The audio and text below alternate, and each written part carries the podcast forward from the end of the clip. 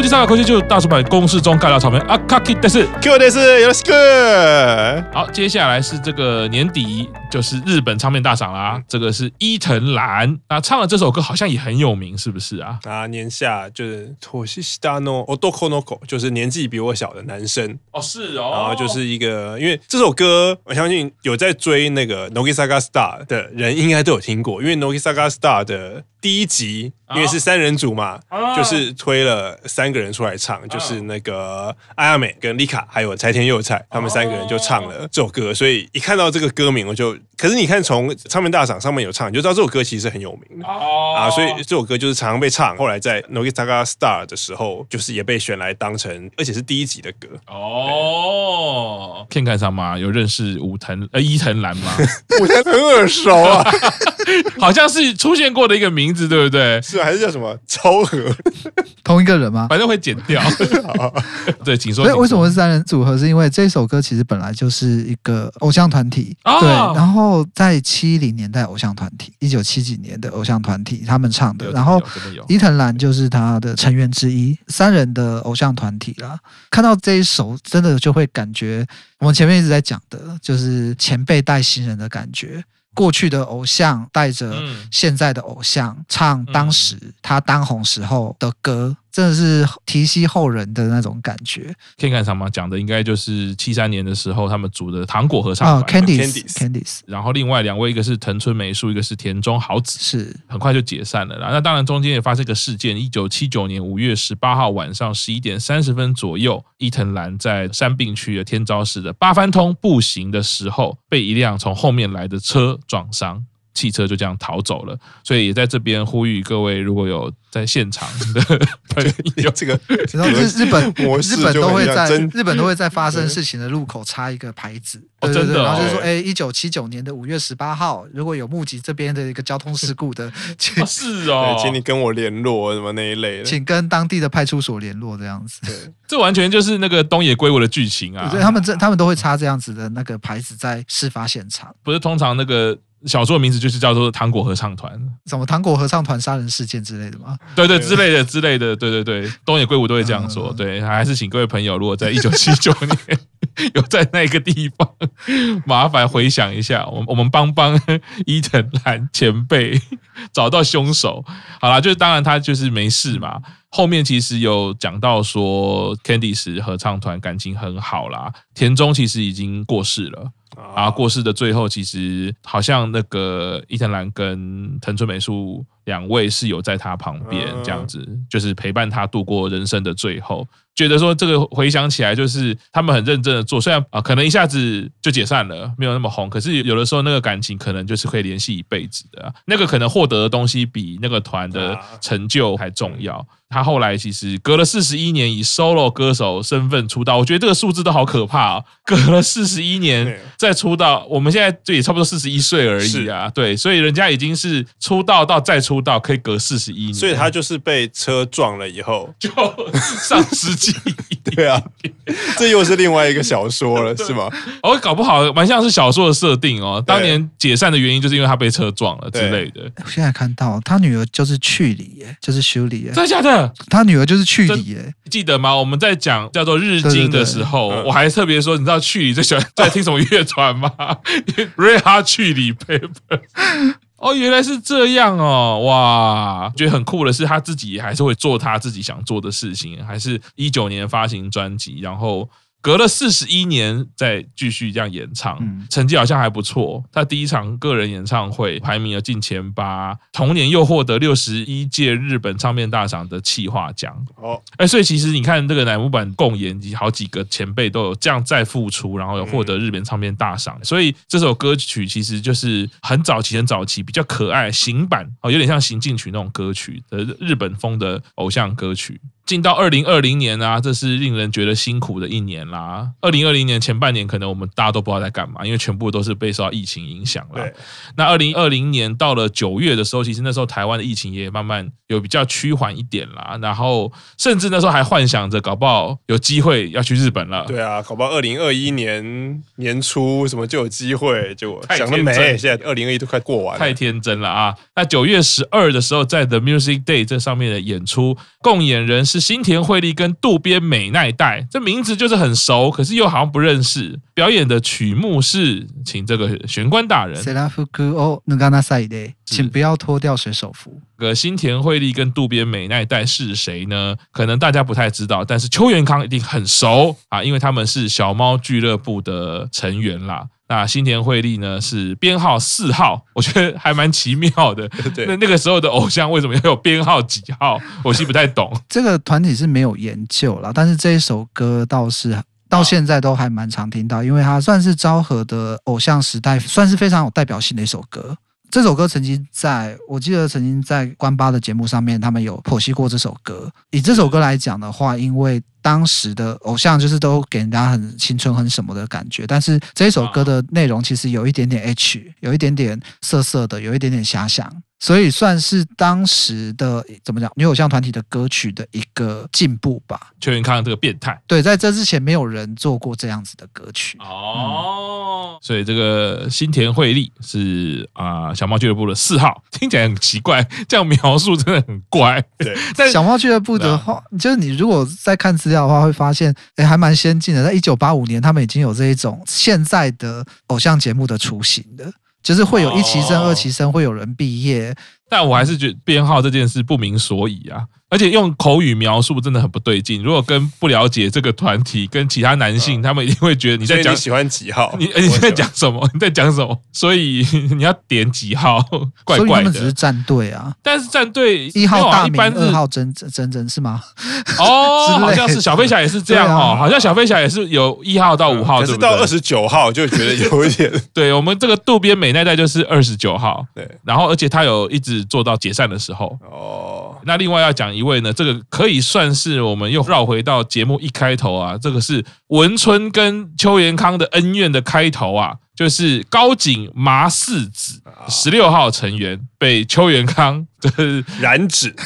提早毕业，成为自己的太太。结婚之后就到纽约隐居一年半。你看邱永康这个人是不是？对，就是他一定知道会有很多的新闻的那个啦。所以据说那时候我看说邱永康气的，就是好像文春周刊是有到纽约去跟拍。哇，这也太夸张了，哦，就是气翻了。所以邱永康非常的生气。就极尽所能的去攻击这件事嘛，啊，你做了一个团，你就是为了要获得自己的满足自己的私欲嘛，大概类似像那样啊，所以他们在讲说邱元康跟文春周刊的那个恩怨，其实是从很早就开始了。嗯，那这首歌是这个即兴版《快乐的进行曲》啊，也是我觉得在早期那种歌行进曲这种类型是蛮常出现的啦，然后都是日本风格非常重。二零二零年实在是没什么演出啦，也就是难得可以看到这一场演出。终于进到二零二一年啦，再度私心要推荐啦。这个共演呢，对一般人来说可能不会像共演啦，那对我来说是重要的共演啦。可能大家比较知道啦，五月三十的时候，日比谷音乐季二零二一年本来是期待可以有观众入场的，对，就就是又不行。对，他们就是在那个露天的场地上做了线上直播。哎，好想去啊！为什么呢？因为演出者是生田绘里花啊。我们刚刚有讲到了，花花对花花的演出真的太多了。那特别挑这一场呢，因为共演的人一位是。龟田诚治，另外一位是五部冲志啊，对啊，都是大咖，是大咖制作人等级的大咖。对他以以艺人来说，可能大家不知道是谁，可是龟田诚治当然，如果知道追名林檎东京事变，就会知道他是制作人兼贝斯手嘛。那五部冲志的话，哎，这个一开始我反而是从 Q 厂这边听到的。啊，对，因为五部冲志这个名字就是还又要讲到陶草，因为我看陶草是从看演唱会开始，然后看 DVD 的时候，一直到二零一七年吧，他们每一场演唱会如果有现场有 band 的话，音乐总监全部都是五步充子，然后从那个时候就记住五步充子这个名字，因为他其实他都是负责 keyboard，不然就是负责钢琴，然后可是最后他说他是整场演唱会的音乐总监，然后后来开始追台湾版以后，看那个比如说日本唱片大赏，或者是刚刚讲的 FNS 歌谣季现场，如果是有乐团的话，你会看到五步充子在里面。对，那想当然尔，他应该也是那个 band leader。会发现说，你看那个现场乐团，常常就是在草草的演唱会上面看到吉他手啊，或者是什么什么萨克斯风，那个都是在里面。而且陶导之前介绍他，都会甚至有介绍到什么世界级的舞步那样，就是哦，那所以这个人应该是不简单。后来又看到哦，原来是在日本唱片大赏的表演上是由他指挥指挥 band 的话，那哦，那应该这个等级应该就不一样了。对。在这个演出上面呢，呃，花花先唱了《你的名字是希望》啊，啊、呃，甚至龟田有说过很喜欢这首歌啊，也很期待跟花花一起共演。哇，山田惠里花竟然是让龟田诚治说很期待跟他共演的一个歌手啊，他可是受到了龟田的肯定。对呀、啊，他可是合作的 vocal 是追名林琴哎。所以龟田诚治当然他的风格也很多元啦，不是只有追名林琴哦，他其实另外蛮有名的就是平井坚也是他制作的。我觉得这是一个很很舒服的演出形式诶。对，就是在那个场，就是很可惜的没有观众，但是整个气氛呐，场上的气氛，然后他们不管山田惠里花跟其他老师啊，或者是乐手们的互动啊，还有准备的节目的内容，我真的觉得这这真的是一个呃，如果日比谷公园那时候是可以开放观众入场的话，你可以想想看，在公园里面，然后露天的环境，然后就看着这样的表演，那个真的一定是很舒服、很享受的一件事情。是，就可想象 Q 长拿着森田绘里画的推进，对啊，真的是。而且我记得那一场演唱会好像是两天吧，嗯，然后跟花花同一天还是隔一天是有 Mr. Children 的，所以那个。就看到，我、哦、天呐，如果有 Mr. Children 参加的音乐季等级，山田绘里花竟然可以参加，然后就觉得很厉害。然后那时候为什么他第二首歌那个竹叶其实不是乃木坂的歌？那首歌是因为去年就是那刚刚前面一直讲桐美精品去年过世了，是所以就做了一个类似向桐美精品致敬的专辑，就桐美精品做过的曲子，然后后面再找不同的歌手来诠释。然后那时候负责诠释竹叶这首歌的就是山田绘里花啊。然后所以前面就是先让他表演自己身为乃木坂艺人的歌，然后后面。在表演，我记得五步通知是第二首歌，他才上来。因为我记得那时候看，然后哦自己弹 keyboard，然后唱你的名字是希望，想说哇还蛮厉害。因为以前你在乃木坂看到，通常都是他自己弹，然后可能会有配弦乐或什么，好像你不会觉得会有配吉他，或者是有配比较乐团的，或者是声音比较大。可能会被盖住，然后我又没想到他配有鼓，然后有贝斯，有吉他，然后自己弹，他的声音还是可以跟那个乐器抗衡，然后觉得很厉害。然后我又看到那个贝斯，我就觉得那个贝斯很眼熟，因为赤木有给我看东京事变，然后一直想龟田我想，嗯，这个人该不会是？后来哇，真的是龟田诚治，想说那时候看到森田绘里花跟龟田诚治，天啊！我身为森田绘里花粉丝就觉得很开心，因为虽然没有对龟田诚治有很深入的了解，可是因为赤木会推的贝斯手，一定知道他的等级。就能啊，竟然可以跟那样的等级的贝斯手同台！啊、天哪，身为粉丝就就觉得有被肯定的那个感觉。那你们有觉得鼓手是一个很奇怪的感觉，看起来像个小女孩？哎，但鼓手是一个是是年纪特别小吗？十一岁而已，而且他其实是十一岁还是十一岁？十一岁，他是个小学生，而且他不是他不是第一次上呃日比谷音乐季了。哇靠！他其实在日本算是一个网红鼓手吧。哦。然后关八的节目也有请他上过节目，也介绍过他。对，现在有一些在日本有一些这种，就是可能父母有小小的玩音乐，然后小孩子跟着玩，就会把小孩子练习啊、练团啊的样子拍起来放上 YouTube，就有一些这种什么网红鼓手、网红贝斯手、网红吉他手这样子。这个鼓手记得叫做悠悠卡吧，他也是其中一个。悠悠卡，悠悠卡啊，对，悠悠卡。其实最后这首歌结束，鼓手要下场的时候，龟田诚治有讲一句，就是啊，呃，谢谢悠悠卡。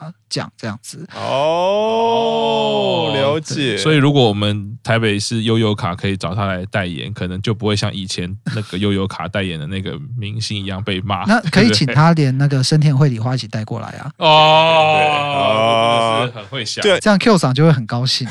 就是回想起来，就除了贝斯手，然后跟那个 keyboard 就是五步冲志嘛，然后来整个鼓手是悠游卡。其实 percussion 其实你会觉得他很面熟。对，我记得我有在三年嘉佑的演唱会看过他，然后。在新演员的 MV 里面也看过他，然后那个吉他手就是常会出现在草草演唱会上面的吉他手，所以我都觉得那几个人都很面熟，是，是，是，是，所以就会觉得山田惠里花真的在这个舞台上真的是很不得了。我回到刚刚 Q 长跟我们讲了说，哎，很少听过他表演《你的名字是希望》，然后花花是跟着乐团这样一起演出，为什么我听非常多次？是因为呢，花花完全是一个音乐感受力跟反应力非常强的人。当然不用讲，他至于科班出身嘛。而且我觉得科班出身是第一个要件，第二个真正的要件是他爱音乐，他真的爱音乐。你看他那么胖虎，硬硬是要唱歌，他就是一个会唱歌的胖虎。对，他真的很热爱音乐，所以我觉得这种人呢，其实跨越了技术的是，当他跟龟田诚治一起演出的时候，这个 band sound 一出来的时候。你的名字是希望这首歌，它的唱歌的诠释完全不一样，它是呼应着不同的乐器去做不同的情感上的调整。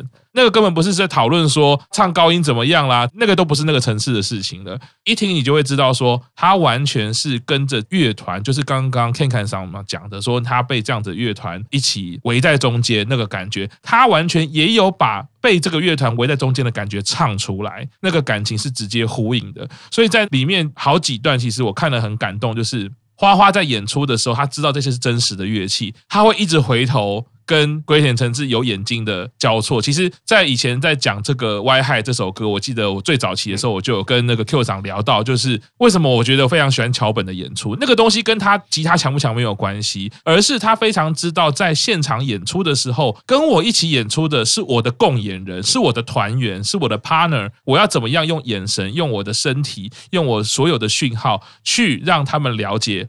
我们是在一起的，我们是一起演出这首歌，而日比谷音乐会这场演唱会，花花的表现就完完全全呈现那个音乐人，我觉得最难能可贵也最让人家感动的特质，真的是除了他唱歌好以外，那会感动的原因就是。哇，听那么多次，你的名字是希望这一场唱出了不同的希望感。啊！他完全有呼应了龟田诚治帮他编排的这个乐团，或者帮他进行这个编曲，这就是花花真的厉害的地方，而不是说他很会唱声乐，他高音可以唱多少，很会转音，不是那个东西，是他很认真的面对音乐，认真面对他身边的音乐人，那有去有回，情感有交流。啊，那个艺术跟美感其实就呈现出来了啊！对，我觉得我看到这场我也是非常的开心，因为觉得哦，花花就是很正很厉害，很棒，然后很有感情，然后龟田竟然是用这种态度，龟田那个态度其实讲话就知道不是说啊，因为你乃木版红啦，所以我就找一个红的人来一起唱，没有，他是很知道花花的唱功，他很知道乃木坂的歌曲，他就特别喜欢哪一些歌啊要演奏。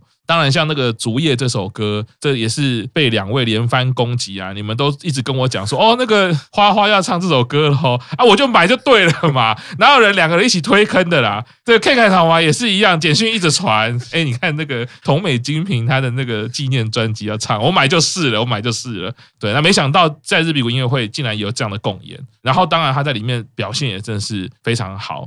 我自己觉得啦，作为演唱会的工作人员，我还是最喜欢看 live 啊，那个东西就是一刹那就过去了。对，所以这一场日比谷音乐会好想去啊！这个可以是这次做这个节目里面我最想去的一场，而且就像刚刚玄关大人讲的那个舒服的感觉，就有一种回到大安森林公园的感觉嘛。对啊，确实是户外场地嘛。鼓手你看又是小天才，十一岁。我刚刚只是忽然想到，像看看上我讲很多网红鼓手，台湾这几年很多网红鼓手啊，但 台湾在讨论网红鼓手只有两个面向，一个面向就是。他只是可爱吧，然后打的很烂。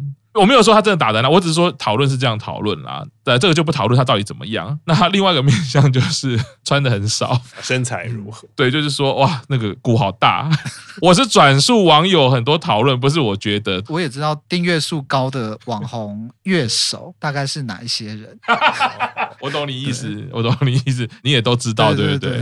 这是另外一个可能我们可以努力的地方，就是说所谓的网红鼓手，最后是被龟田找到日比谷音乐会去，他是可以走出网络之外，在现场演唱会展现一样的功夫。我我觉得这是可以期待的事情啊，因为毕竟我们疫情可能现在还是很辛苦，网络世界还是很重要，没有错。那很多有才华的人当然是可以借由网络很有知名度，那只是说在这一场。音乐会来说，尤其是疫情之下，今年的音乐会可以同时认识这么多不同的音乐人也好。我相信乃木坂的粉丝如果认识龟田诚治也不错啊，可以知道追名林檎应该也不错。那追名林檎的粉丝，你就算你不想知道乃木坂，你也知道山田绘里花，我觉得那也是很不错的事情啊。这场表演是好想要他有没有实体化？哎，对啊，我有，我好像问过玄关大人，对不对？但是好像对，目前还没有看到。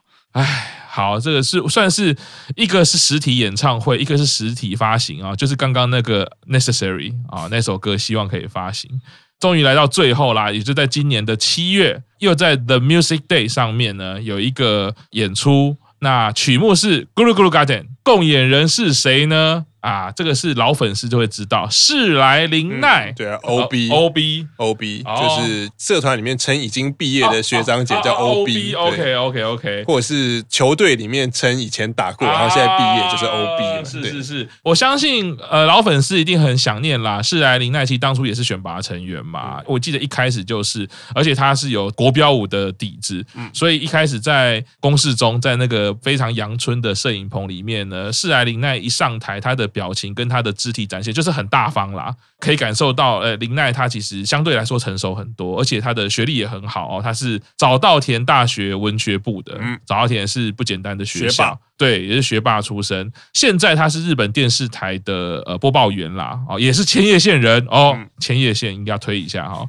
那他其实二零一四年的时候，三月的时候录取早稻田大学，他二零一四年的六月就宣布要毕业了。啊，所以应该是非常明确了，对于自己人生的方向或者是计划来说是呃有非常明确的安排。嗯，对，所以可能想一想，哎，他要专心的往另外一个方向去了，所以。呃，虽然其实很快，一二年出道一四年六月就毕业了，而且一开始世来林奈其实还应该算是重要成员，我觉得有在前两排吧。对，而且在番组里面，其实也都常常会有一些回应啊，只是他后面后面就是很专心的，就是要去学业或者是朝向播报员的方向。因为毕竟他考上了大学，也不是那么容易就可以让你一边当偶像，然后一边当大学生。是，所以也很快哈，六月宣布，然后隔了一个月，七月二十一就从。乃木坂四十六毕业，那没想到在二零二一年七月这时候的 Music Day 呢，我觉得其实两边也都是还蛮暖心的啦。嗯，就是说在这样的这个节目里面，世来林奈刚好是主持人嘛，然后表演《咕噜咕噜 Garden》，其实刚刚好让世来林奈可以一起在共演，甚至在服装上也特别帮他就是在。找了一个类似的哈，所以无违和，嗯，只是你一看会觉得怪怪的，哎，等一下，等一下，等一下，好像有一个面孔有点熟悉又有点陌生，那个感觉就是，如果世来林奈没有毕业的话，现在应该就是你看到的画面，就是世来林奈如果没有毕业，是现在就是这个画面，是。看到就是他就站在高山旁边，所以自己也截了几张图啊，高山依旧是很温柔啊，还会帮忙坐教，永他永远就是帮忙坐教了，当然这是 Guru Guru Garden 的。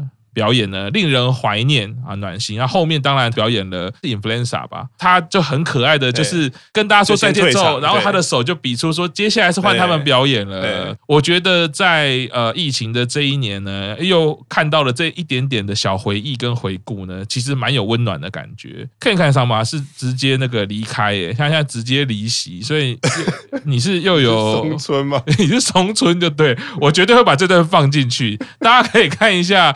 去年公视中的节目，松村就是这样跟我们连线的时候啊，不是松村没有跟我们连线啦，跟那个公视中连线的时候就一直跑走。我们一定要把这一段放进去。他已经想说看到讲到世来林奈，他一定没有做功课，嗯，他一定觉得这就不关他的事，逃避。不要以为毕业了就不能组队，回来回来回来了，领货了吗？没有，尿快闪出来。按照那个节目来说，那个松村那个时候是说被管理人骂了。看利安尼西卡拉雷达，对，对不起，这被管理员骂，对，好像跟某个团体的新歌啊，对对，有点像。是看看啥吗？有看最后我们这一段那个吗？是来林捺。说实话，因为那时候你给我的资料还没有把这个段补上去啊。对对对对对，好像是我只有给你到日本音乐会，对不对？所以刚刚出现这一段，我吓到，我想说，哎，我终于可以去上厕所了。然后，这这怎么？哦，你刚刚以为讲完那个生田那一 part 节目就要收尾，然后就是啊，不行，我真的有点憋不住了。但也还好啦，因为其实这就是乃木坂自己的原始成员了，而且又是千叶县。对，你有听到这一段就对了。千叶的女神，我有听到这一段啊。对，你也可以看一下，世来林捺也很可爱。所以要主推吗？可是人家毕业了，但是他已经他已经毕业很久了。不过 二零一四年要毕业。不过你介绍完，因为毕竟日本电视台是我基本上是我主要在看的电视台，所以我可能应该对他很熟悉喽。我可能之后就会注意一下。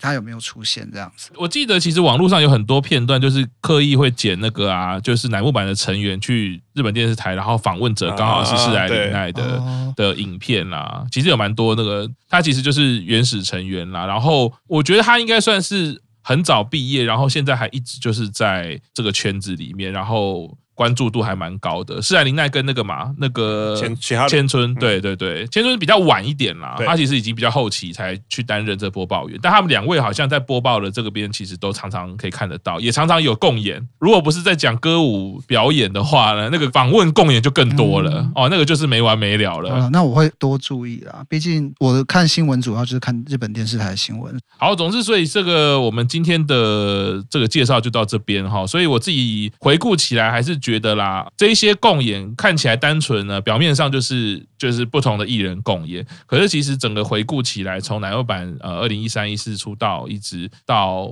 最近的这个共演，然后每一个不同的艺人的角色跟脉络，跟乃木坂这样交织在一起的时候，其实你会想起很多乃木坂它不同的元素，可能都是来自于这样子的养分。回顾起来会觉得很有一种感动，他们其实可以这样共演，不管对年轻艺人也好，或者是对呃老牌艺人也好啦。看看什么你自己感觉呢？日本是不是常常就会有这样的共演节目？如果要我讲的话，就是其实我们可以回想说。我们小时候似乎在台湾的综艺节目也常常会有这样子的共演，对，例如说，哎，刘德华来台湾的时候，他可能就会跟哪个女明星合唱一些歌。可是因为台湾现在综艺节目越来越没有就是现场录唱歌的这一趴了。所以可能从某个角度来看，就也失去了很多这样的机会。那你现在要讲说比较像共演的，顶多就是演唱会的特别嘉宾这种感觉，对。可是我整个看下来，毕竟我跟南木板没有你们两个这么熟嘛。可是整个看下来，真的是可以看到说，哎，从刚开始那种很笨笨的那种肢体动作很硬的伴舞，然后唱歌也灾难式的唱歌，对，到后来。到后来就是越来越各方面的成长嘛，你就会觉得说，呃，可能这一些共演的机会，每一个都是经纪公司或者是营运特意帮他们安排，让他们得到各式各样的经验、各种成长的机会。那同时呢，我们其实里面也看到了很多过去的昭和时代的偶像，也借着这个机会可以回到荧光幕前。我对我认为这种一个互相帮忙嘛，就不是那一种说哦。然后已经休息了二十年、三十年，那我回来真的只能开个演唱会，卖怀旧情怀呀，唱一些我那个时代的歌曲，不是只有这样子。他们可以因为这种共演的关系，可以做出更多不同的表演、不同的安排，擦撞出更多新的东西。可能我们只是看单一一档节目的话，会觉得没什么。可是整个脉络这样整理下来，会觉得哦，这个文化真的是一个很棒的文化，它可以让很多很好的音乐、很好的表演可以更进化，而且更留下来这样子。呃，延续 Ken 干什么讲的，就是说，不管对新进艺人或者对老牌艺人之后，彼此的涵容度都很大啦。我不会排斥跟老牌艺人合作，我也不会排斥跟年轻人合作。那也有实际的一些好处嘛。鱼帮水，水帮鱼嘛，对，那你要再付出，哎，但是你想要增加那个群众的目光，那我们有年轻的艺人跟你一起演出，那或许搞不好像铃木雅之，或许搞不好像冰川清志，就可以再度的翻红，获得年轻人的赞赏，或者甚至被吸引到，我觉得这都是有可能的。那当然也像现在啊，例如说像日向版被中生代的，我们上次讲日经娱乐杂志嘛，还有很多的中年以上的男子，甚至有一点比较迈入老年的，反而喜欢日向版啊，那那就是在这种共演在。这种不同的文化冲击当下，它其实交织出新的价值，然后可以跨领域、跨世代的获得一些好处。不过，刚刚 Ken 嫂在讲的时候，我就想说，你是不是意图在讽刺最近有一位发片的歌手？我 好像没有特特别要讽刺，我觉得我在讲的可能就是整个整个台湾的演艺圈，大家其实。Google 查一下就会知道有谁最近发片，就知道玄关大人在讽刺的是谁。虽然他现在不承认，我可能自己也要 Google 了。啊，算了，等一下你们关 关麦之后直接告诉我比较快。老实说，我觉得这个这个是很直接的感觉，就是说，当你看到我觉得不是说老牌艺人不能发片、不能办演唱会，可是当台湾没有这个环境去让这个事情发生的时候，就是可惜的。就对彼此都是可惜的，永远就一刀两断的说，呃，你们老的群众就要听我们年轻人啦。就是我觉得，即便到其实老实说，这样金曲奖的讨论也都非常二分法，好像老年人不听年轻的人就该死，或者是年轻人不听老人该死。其实我觉得两个那个价值，这种批判其实是本质是一样的。不管你骂的是年轻人，还骂的是老人，其实是一样的。那个其实都蛮忽略了每一个人生命历程，所谓感动怎么发生的，其实蛮暴力的。好像就是你的感动不是感动，你的感动不值得，你就是要来看。我的感动，不管是年轻人对老人这样说，或者是老人对年轻人这样说，可是，在乃木坂的这些共演特辑里面，光看表演就知道那个价值不是这个。他们要带给你的价值，最简单、最简单的就知道不是这个，就是一个涵容，就是一个包容，就是一个共创。我们要怎么样在既有的状况之下，我们跨领域、跨世代？没错。再次谢谢 K 大 K 大的这一个 idea 给传的一个影片呢，让我们很努力的。就是做了一些功课，然后把乃木坂很多共演的精华片段呢，我们就重新的欣赏一次，然后从里面抽丝剥茧。那大家如果有兴趣的话，我就网络上是可以找到这些资讯的啦。那我们一百集特别节目到这边，那再次谢谢非常多的粉丝，谢谢看看上嘛，谢谢 Q 上，一路走来。那我们接下来会继续用力的。努力的介绍二十八单啦，对，虽然说可能会有小南的缺席，对，但是相信很快就会风平浪静的啦，啊，没事的，谢谢大家收听我们的节目，那先跟大家说拜拜喽，拜拜，拜拜。